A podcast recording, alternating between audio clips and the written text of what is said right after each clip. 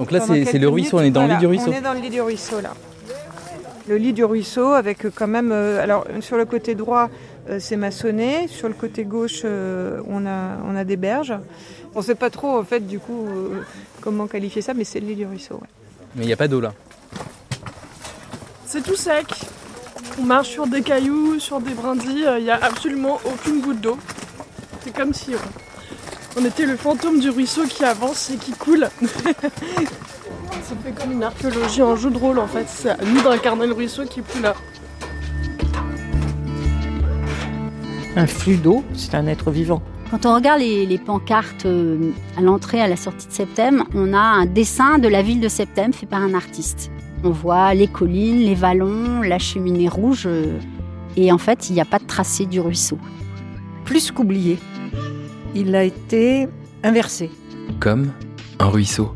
Les Égalades, pour moi, c'était un quartier. Donc déjà, moi, scientifique qui travaille sur l'eau, je méconnaissais ce cours d'eau. J'en avais un peu entendu parler, mais c'est vrai qu'il est tellement euh, dissimulé et invisibilisé. Épisode 1.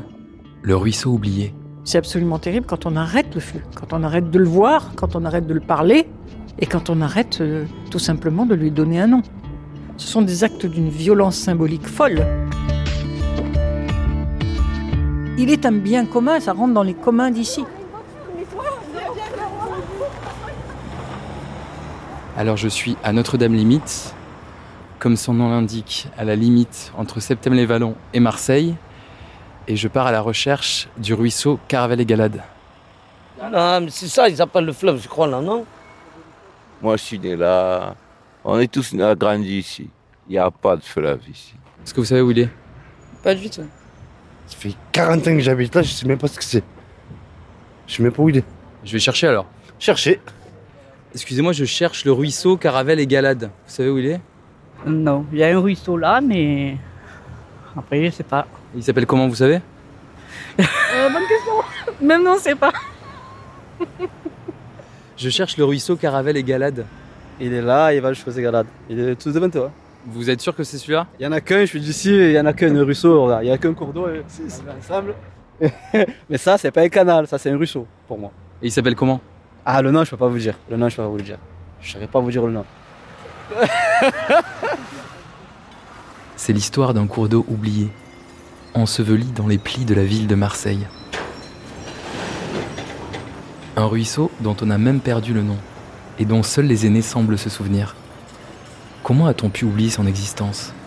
Et qui s'intéresse aujourd'hui à ce ruisseau maltraité, busé et bétonné? À Marseille, depuis quelques années, des habitants, des artistes et des scientifiques arpentent les collines pour remonter l'histoire de ce cours d'eau. Cette série en quatre épisodes est une invitation à l'exploration et à la redécouverte.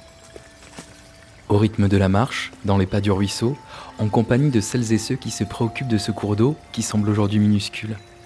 Une invitation à marcher dans les interstices, dans les ruines de notre société post-industrielle, pour essayer de comprendre comment on en a pu arriver là et imaginer peut-être d'autres futurs possibles.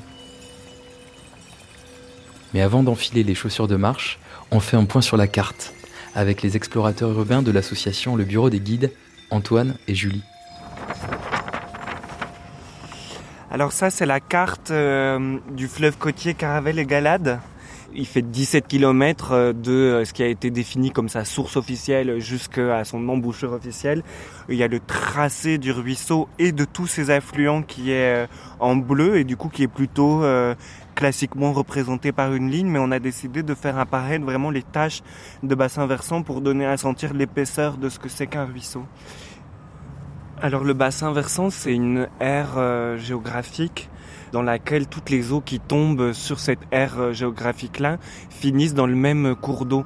L'eau euh, de pluie, elle tombe et euh, la goutte, elle coule et, la goutte finit par former un ruisseau dans le fond du vallon. Et donc c'est tous les flancs de ce vallon qui forment un bassin versant. Voilà grossièrement en fait le, ruisseau des Égalades. Caravelle, il prend tout le, le tracé un peu de des routes euh, et du système d'entrée en réalité dans, dans Marseille, qui est une, euh, en gros une espèce de cuvette calcaire avec deux percements, euh, un vers l'Uvonne et l'autre vers les Égalades. Et donc là, on est vraiment sur l'axe d'entrée de Marseille depuis euh, depuis le côté Septem, et donc on traverse tous les quartiers, Saint-Antoine, les Égalades, Saint-Louis, etc., jusqu'à Arinque. Et son embouchure, c'est dans le bassin d'Arinque, sous la tour C'est un ruisseau ou un fleuve? Alors techniquement, un fleuve, c'est un cours d'eau qui se jette à la mer, donc techniquement c'est un fleuve côtier. Donc nous on s'amuse beaucoup maintenant à l'appeler le fleuve côtier parce que là aussi ça crée une espèce de torsion entre l'imaginaire qu'on a d'un fleuve qui est un cours d'eau un peu important et puis là ce petit pipicha. Et donc c'est un, les deux sont vrais, c'est un ruisseau, euh, c'est un petit cours d'eau. Son nom d'usage c'est ruisseau euh, Égalade ou Caravelle, mais euh, c'est aussi un fleuve côtier ruisseau ou fleuve côtier, le nom de ce cours d'eau fait aussi débat chez les habitants. À Septem, on l'appelle la Caravelle, et d'ailleurs, à son embouchure, elle se jette à côté de la rue Caravelle. Alors on ne sait pas trop bien d'où ça vient, mais de toute façon, les étymologies, c'est juste fait pour rêver. Ça vient peut-être de calcaire, du caillou, et puis moi, ça m'évoque un bateau. Ah, ah, ah, ah oui, un bateau, bon ben, moi, pour moi, à Saint-Antoine, pour moi, elle s'appellerait, d'après les cartes, Ruisseau des Égalades. Mais bon, il y en a qui ne sont pas forcément d'accord, hein, mais euh, je ne sais pas. moi, dans mon quartier, j'ai demandé, parce que l'autre fois, il y avait la fête, j'ai dit, ah, on fait la fête du ruisseau des Égalades, tout ça. Alors, ils étaient là, mais c'est où, c'est où? Je dis, mais en bas. Alors, ils me font, ah, le biao Eux, ils appellent ça le biao. mais alors, des biao, il y en a partout, parce que chaque fois qu'on ne le nomme pas, c'est un biao. Mm, voilà. Mais parce que sinon, on a rencontré aussi le biao au Pen Mirabeau. Et tout ça. Mais à Saint-Antoine, on l'appelle le Bouille douce. Et c'est justement à l'endroit de la jonction du Bouille douce de Caravelle que ça deviendrait le ruisseau des Égalades. Ah, c'est vrai que pour l'État, euh, la Caravelle est un affluent des Égalades. Alors pour fâcher personne, à, à Septem, et puis pour que les gens sachent que c'est la même rivière, on a mis des pancartes partout, Caravelle, Égalade.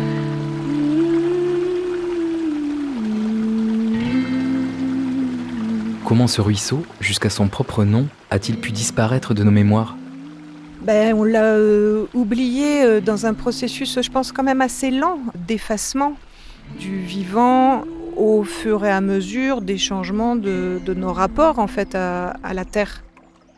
Stéphanie euh, Fayol-Sana, je suis maître de conférence donc à l'université d'Aix-Marseille, rattachée à l'IMBE, l'Institut méditerranéen de biodiversité et d'écologie. Ma discipline, c'est l'hydrobiologie, la qualité d'eau des rivières. On connaissait bien l'Uvonne, le Jarret, puisqu'il est à proximité, mais les Égalades, pour moi, c'était un quartier. Donc déjà, moi, scientifique qui travaille sur l'eau, je méconnaissais ce cours d'eau. J'en avais un peu entendu parler, mais, euh, mais c'est vrai qu'il est tellement euh, dissimulé et invisibilisé. Et il n'y avait aucune étude qui avait été menée ni au préalable par mes prédécesseurs, sur les égalades. Donc vraiment la rivière euh, complètement oubliée. Les égalades en plus, hein. les égalades c'est très provençal, les eaux hautes, les eaux euh, bruyantes, voilà. C'est très poétique je trouve comme, euh, comme nom, ce ruisseau des égalades. Quand on lit historiquement, hein, on replace les égalades, on voit qu'il y a qu'on y allait s'y baigner, pique-niquer autour à l'époque ancienne sur divers châteaux qui étaient présents.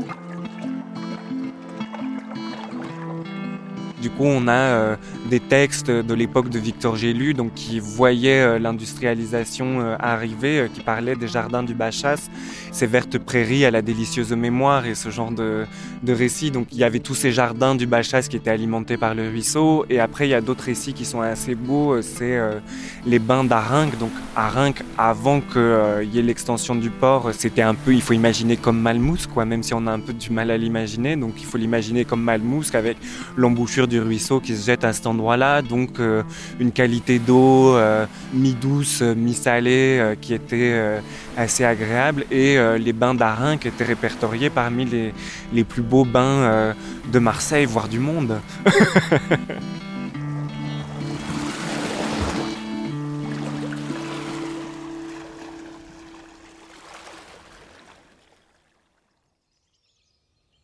l'a chenalisé, comme beaucoup de ruisseaux, hein. il n'est pas unique en France, hein. on l'a chenalisé. C'est peut-être aussi lié à la vision qu'on avait des, cours d'eau, où c'était euh, dans nos régions méditerranéennes, générateurs de, moustiques, éventuellement de maladies. Hein. là, on connaît la poliomyélite, voilà. Donc il fallait peut-être, on était peut-être dans ce sentiment-là de dire il faut les dissimuler, il faut les calfeutrer, il faut pas qu'on les voit. On l'a corseté, ce, ruisseau, on, on l'a maltraité. Voilà, c'est de la maltraitance.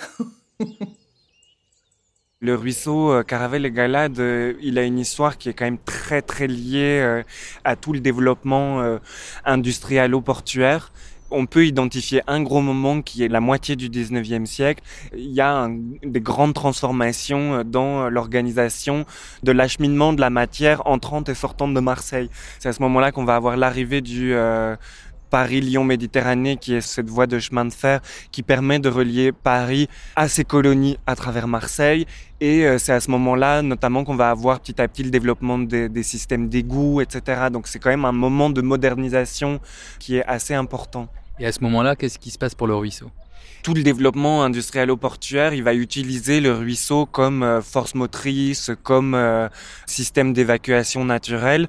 Et d'autant plus, il y a l'arrivée du canal de Marseille qui permet de euh, faire un apport euh, en eau pour que les eaux du ruisseau soient constantes pour euh, du coup faire fonctionner des minoteries, etc., des petites turbines électriques comme appui pour le développement industriel.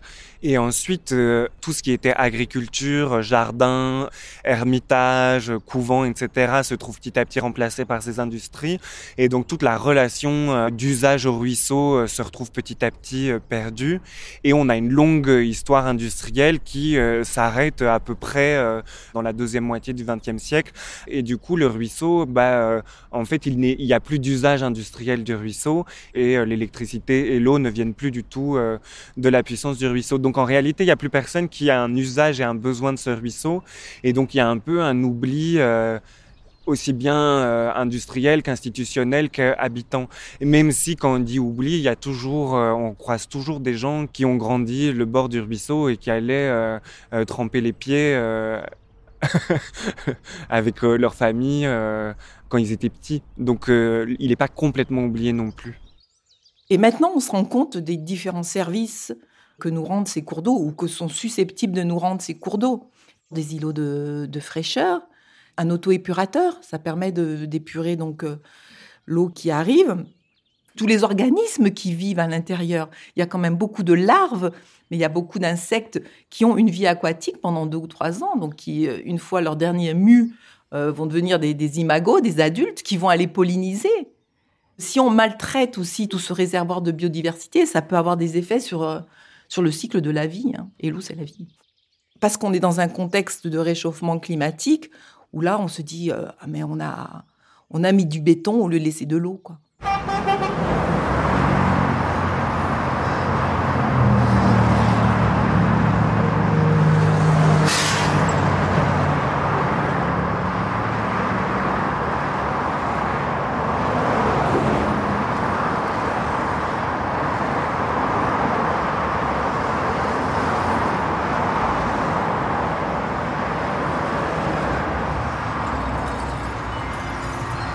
Quand tu es sur l'autoroute, que tu descends, tu vois le ruisseau.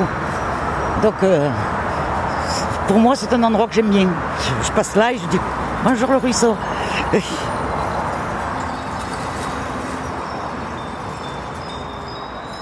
On est parti à pied dans les méandres de la ville, à la recherche de caravelles et galades. Mais il faut aiguiser son regard pour apercevoir son lit, souvent à sec, qui serpente autour de l'autoroute A7. À moins que ce soit le contraire. En regardant la carte, on a l'impression que le ruisseau suit l'A7, mais en fait c'est plutôt l'A7 qui suit le ruisseau. Y a une relation euh, route cours d'eau qui est euh, assez euh, ancestrale parce que en réalité le, le cours d'eau il trace son chemin entre les reliefs et c'est souvent le point le plus bas. Et donc la 7 par exemple elle bénéficie grandement du, trajet du, ruisseau pour relier Marseille à son extérieur. Et donc le ruisseau sur tout un, bout de, son tronçon est en discussion permanente avec la 7 et, et la discussion se passe pas toujours très bien puisque la 7 euh, passe par-dessus. euh, et du coup, là, on est dans des endroits où le ruisseau est très, très artificialisé et il est mis en gros dans un fossé à côté de la 7. Et du coup, tout ça participe à restreindre euh, la complexité de ce qu'est un ruisseau.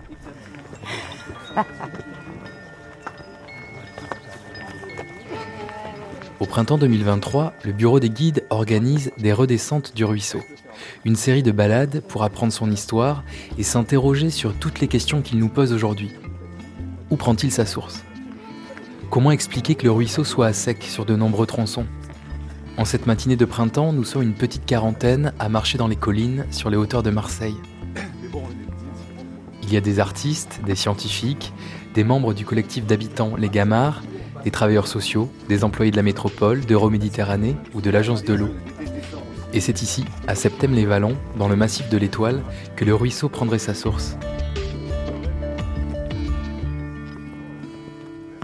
Mais euh, peut-être en attendant le dernier groupe, euh, on, peut, on peut essayer de, de nommer un peu ce qu'on voit dans cette tête. Un indice, on voit un bout de, roche, un bout de pierre, un bout de la colline qui est grignoté. Ben moi j'ai les pieds sur une colline. sur un certain versant de colline. Ça fait quoi? D'avoir les pieds dans la- sur la colline Ben, on se dit qu'on est dans le paysage en tout cas. Et ça pour moi c'est fort. Parce que je peux me le représenter toujours sur une carte. Mais après quand j'ai les pieds en vrai dedans, je me dis toujours cette phrase, je suis dans le paysage.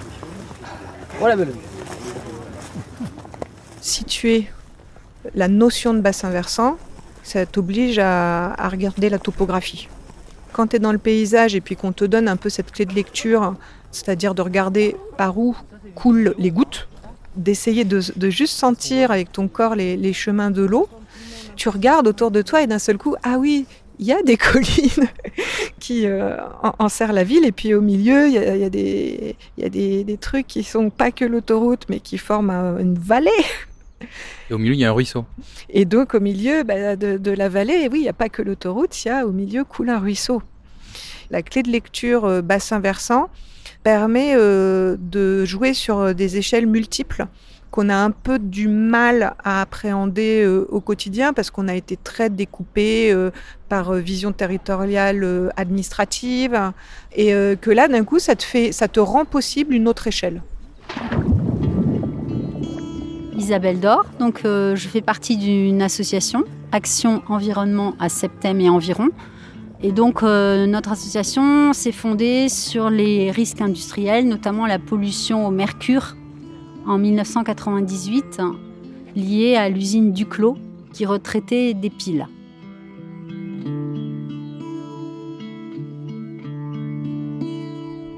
C'est quoi votre histoire, vous, personnelle, avec ce ruisseau? Je l'ai découvert en fait euh, lors d'un nettoyage citoyen.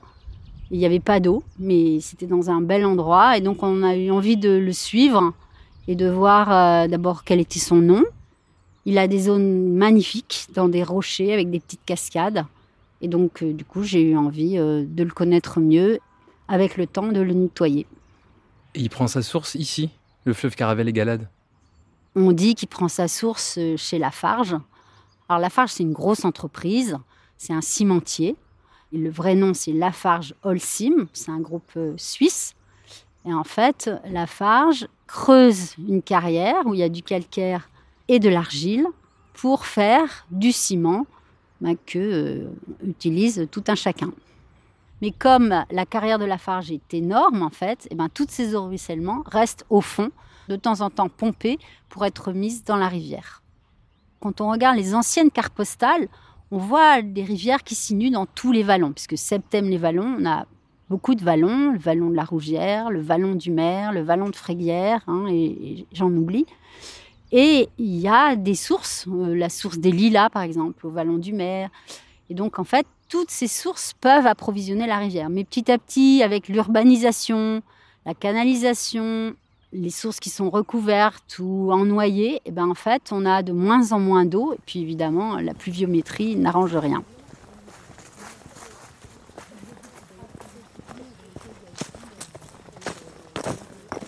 Alors là, on est dans un vallon tout près des sources euh, cachées euh, des Égalades ou de la Caravelle, où sont passées toutes ces eaux abondantes?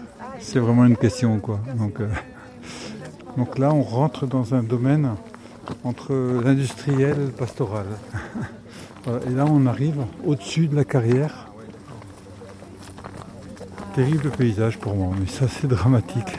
Lunaire, c'est d'un gris. euh, la roche est cassée, on voit euh, ce fond gris, euh, gris triste d'abandon, de délaissement, mais ça c'est ça qui produit le ciment de nos maisons.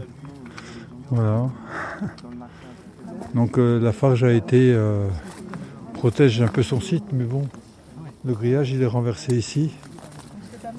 Et ça ne doit pas empêcher beaucoup de gens de passer. Les sangliers, en tout cas, ils doivent y aller bien volontiers. Euh, Georges Camerlocher, je suis du quartier des Égalades et je suis engagé avec les Gamards, effectivement, euh, dans cette réflexion et dans cette mise en œuvre d'action pour, pour comprendre euh, ce ruisseau et pour euh, sensibiliser euh, autour de ce ruisseau. Quoi. Voilà. a été euh, interpellé au cours de la petite marche. Il manque encore plein de gens. L'odeur du sous-bois. Alors attends, toi, toi, l'odeur du sous-bois et qu'est-ce que tu as senti d'autre? Le teng et le romarin. Ouais, et pas senti d'autre? Les odeurs nous parlent, nous parlent autant. Peu stressant, ça donne pas envie de rester. hein. Ça donne pas envie de rester, ouais. C'est quoi qu'on sent là? C'est du soufre. Alors en fait c'est du soufre sans doute. Oui, je pense qu'il y a dû y avoir un tir parce que vraiment l'odeur elle est quand même très caractéristique. Mais un tir de quoi? De mine. Nous sommes voilà, devant la, la carrière, euh, la, la- la cicatrice, euh, et, euh, et que donc pour creuser, bah, à un moment, on utilise ce qui s'appelle juste des, des dynamites, des tirs de mine. Donc là, on est vraiment derrière la, carrière. En fait, on est euh, sur la ligne de partage des eaux entre le bassin versant des Égalades et le bassin versant de l'Arc. Le creusement de la carrière a créé un sous-bassin versant. Toutes les eaux de, euh, tout ce qu'on voit ici convergent jusque le point le plus bas, qui sont les, euh, les lacs. Et donc, toutes les eaux qui sont là, c'est les eaux qui sont toutes les eaux de ruissellement de ce sous-bassin versant et toutes les eaux de source qui étaient sur ce sous-bassin versant. Il y a euh, un petit euh, commentaire dans le texte euh, du carnet sur les différents bassins qui ont euh, 250 000 mètres cubes de stockage et un deuxième ouvrage de 150 000 mètres cubes qui est un lac qui est destiné à la pêche pour les ouvriers de la Farge. Mais est-ce qu'il n'y a aussi pas une fédération de pêche qui a des autorisations? C'est ça voilà, il y a une fédération de pêche qui a des autorisations pour aller pêcher. Donc il y a un deuxième lac qui est mis euh, à disposition pour la pêche. Et donc il y a toute une histoire euh, assez longue sur la question de la remise en eau du ruisseau euh, Caravelle et Galade, de comprendre quelles obligations ils, qu'ils ont de remise en eau. Et donc il me semble qu'ils ont des obligations de remise en eau, mais euh, qu'il n'y a pas de précision sur euh, la manière dont on remet en eau euh, et sur les quantités. Tu veux peut-être rajouter un truc par, par rapport à ce qu'on voit, régulièrement, en fait, Lafarge est tenue de remettre de l'eau dans la rivière. Mais en fait, euh, il n'y a pas de planification de quand ils remettent cette eau. Et donc, c'est pas forcément au bon moment, euh, quand la rivière en a vraiment besoin. Donc on suit le cours d'eau. Un cours d'eau qui est à sec. D'un côté, qui est bordé de chênes. Et de l'autre, des anciens ouvrages hydrauliques. On est au tout début du mois de mars et il n'y a pas du tout d'eau qui coule dans ce fleuve côtier à Caravelle et Galade.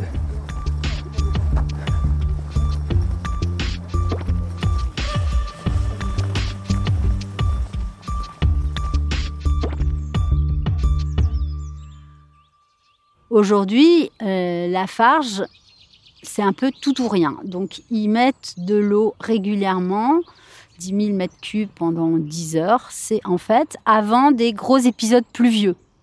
Mais ces épisodes pluvieux, en fait, bah, du coup, il y aura naturellement de l'eau. Donc, c'est pas forcément les moments pour lesquels la rivière a besoin de l'eau.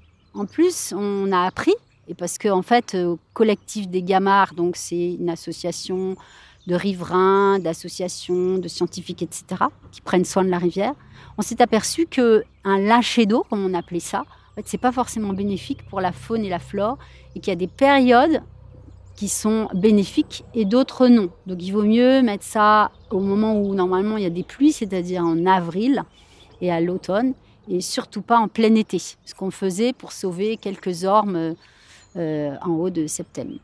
Donc aujourd'hui, la Farge réfléchit à avoir une gestion de l'eau plus respectueuse de, cet environnement et donc fait des essais. Et aujourd'hui, il doit y avoir un essai justement en mettant moins d'eau à la fois avec un débit plus réduit, hein, un débit de 150 mètres cubes par heure, et de voir quelle influence ça a dans le ruisseau et combien de temps ils peuvent tenir pour essayer de mettre de l'eau le plus longtemps possible et le plus souvent possible.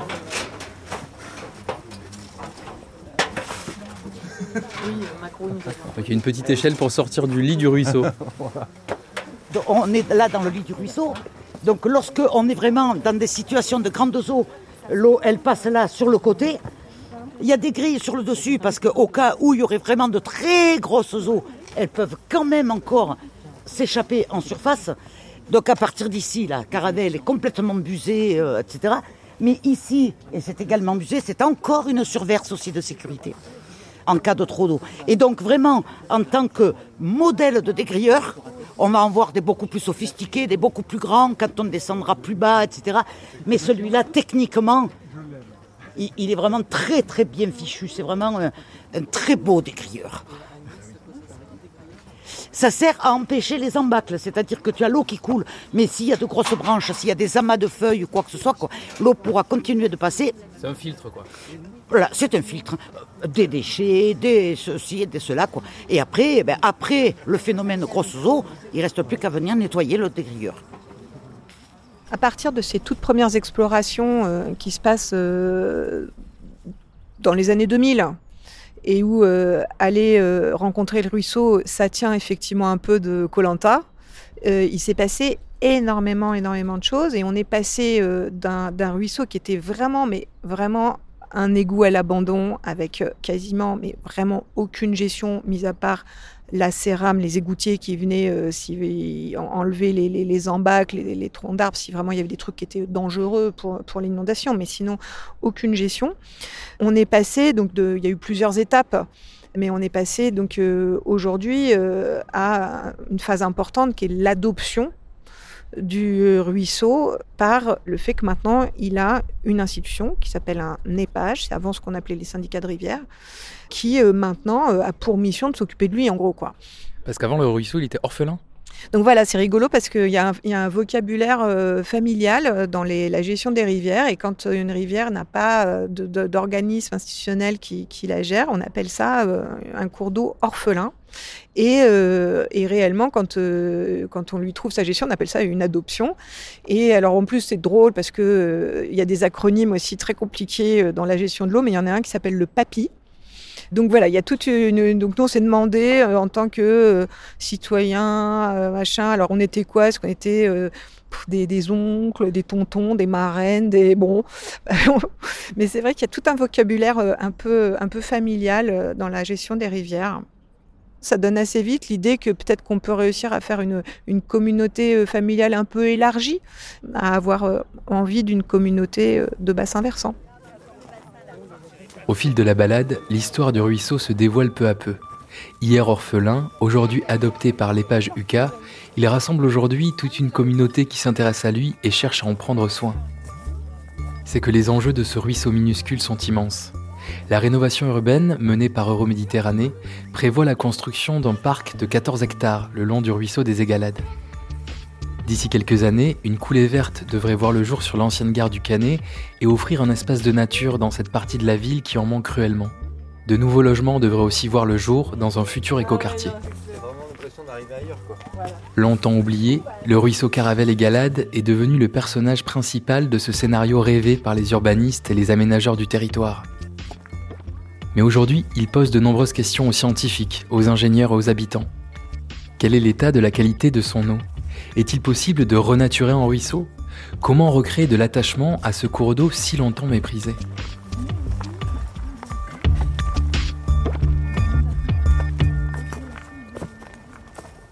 On essaye aussi de sensibiliser les écoles. Moi, je suis intervenue dans les écoles qui sont riveraines, qui sont juste à côté. Et du coup, les enfants, eux aussi, se l'approprient et la montrent à leurs parents, à leurs frères et sœurs. Pareil pour les jeunes de la Gavotte Perret. En fait, ils ont identifié la source parce qu'en fait, ils se sont aperçus que c'est près de leur terrain de foot, c'est près de là où ils vont à l'école. En fait, ils la voyaient sans la voir. Ils ont même fait un rap. Ils ont fait un rap, le rap de la caravelle, que j'espère que vous entendrez à la fin de cette émission. On va parler de la caravelle et d'un fleuve côtier qui se jette à la mer Méditerranée. Ouais, ouais, ouais. La Farge, c'est une usine, mais aussi une piscine. Gros fabrique du ciment sur tout le continent avec la carte artificielle. Où découle la caravelle, piscine l'été, usine pour le reste de l'année. Voici le STM, le stade olympique de la RTM. On traverse la caravelle en voulant trouver des merveilles. On court, on joue, le foot fait partie de nous. La seule contrainte est le ballon dans la caravelle. Cette cascade sans limite qui arrive à Notre-Dame limite, on la retrouve aux égalades et pas dans les salades. Je lève les yeux vers le ciel, j'aperçois un gratte-ciel. C'était la tour, c'est MACG, M sa hauteur et sa grandeur fait qu'on n'a pas peur. C'est la caravelle bleue comme le ciel, ça y est, on est ensemble. Maintenant on se focalise sur l'environnement, ce petit ruisseau qui traverse tout le territoire septémo et qui est à moi. On pensait tout ignorer, mais on a découvert une belle forêt pleine d'arbres. Et de fleurs présentées le long de la caravelle, entourée d'amandiers mûriers de Chine. L'or est rose et de figuier, on est prêt à tout manger car on n'a pas vu autant d'arbres. Dans notre quartier, la gavotte ré,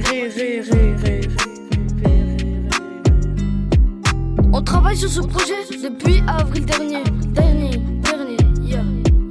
Avec tous mes amis, recherche à visiter, on a appris. Pour pouvoir vous expliquer la caravelle ce que c'est, j'espère que vous comprendrez ce qu'on a fait. Nous sommes les jeunes du quartier de la gavotte Péré. Comme un ruisseau, une série en quatre épisodes produite par Urban Prod, en complicité avec le Bureau des guides, avec le soutien d'Euroméditerranée et de l'Agence de l'eau. Les jeunes ambassadeurs de la belle caravelle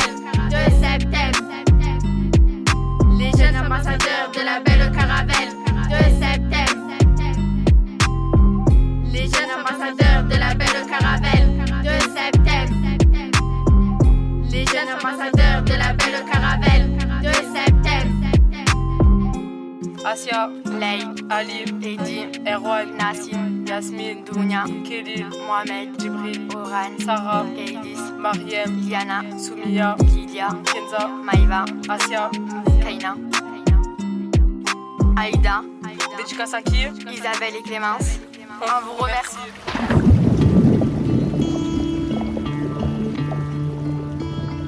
Dans l'épisode 2, on continue l'exploration. On arrivera même à mettre les pieds dans l'eau. De l'eau, enfin. C'est un ruisseau qui a de nombreuses pathologies. Je suis autant content de le voir nettoyer, mais c'est tellement déprimant de le voir se ressalir en une pluie que... On voit tout ce qui se passe dans la société dans une rivière, hein, ou tout ce qui s'est passé.